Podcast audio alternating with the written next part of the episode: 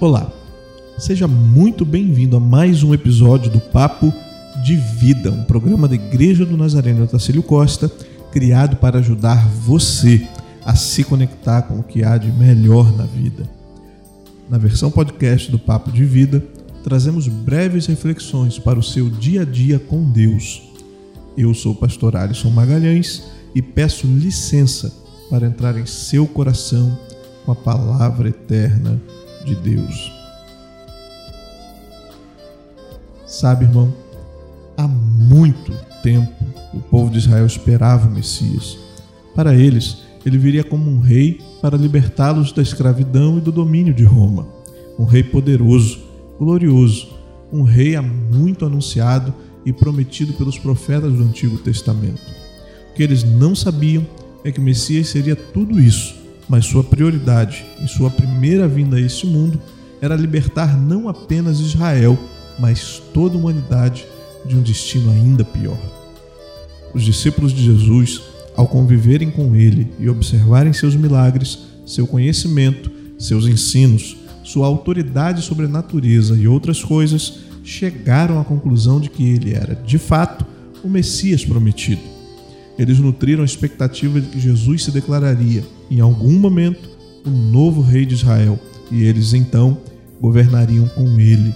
Mas a última semana de Jesus fez desmoronar os sonhos e expectativas de todos eles. Como pode um rei ser humilhado e preso? Como pode um rei ser levado a um tribunal de exceção e ser condenado? Como pode um rei ser executado numa cruz?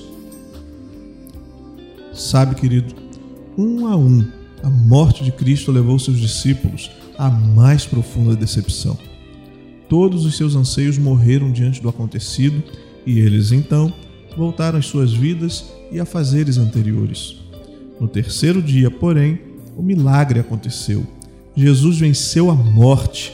A aparente derrota da sexta-feira foi engolida pela vitória fulgurante da manhã de domingo, e foi então que os discípulos descobriram o segredo que Jesus havia contado a Pilatos. Jesus era o rei, mas o seu reino não era desse mundo.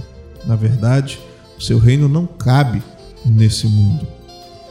Quando Jesus morreu e o véu se rasgou de alto a baixo, nosso acesso direto a Deus foi aberto, rasgando também o véu da nossa incompreensão, dissipando a névoa que nos encobriu o caminho e nos abrindo a possibilidade de nos tornarmos cidadãos desse reino eterno meu irmão, minha irmã, a ressurreição de Cristo é uma mensagem de esperança, a de que um dia também ressuscitaremos e estaremos para sempre com Ele.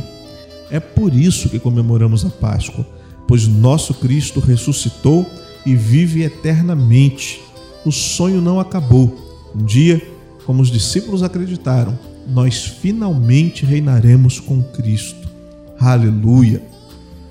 Que Deus abençoe você e até o nosso próximo episódio do podcast Papo de Vida. Igreja do Nazareno Otacílio Costa, um lugar para recomeçar. Nos acompanhe em nossas redes sociais no facebook.com/barra Nazareno Otacílio e assine o nosso podcast, que está disponível nos principais programas agregadores e em nosso site www.nazarenotacílio.com.br www.ecosistema.com.br.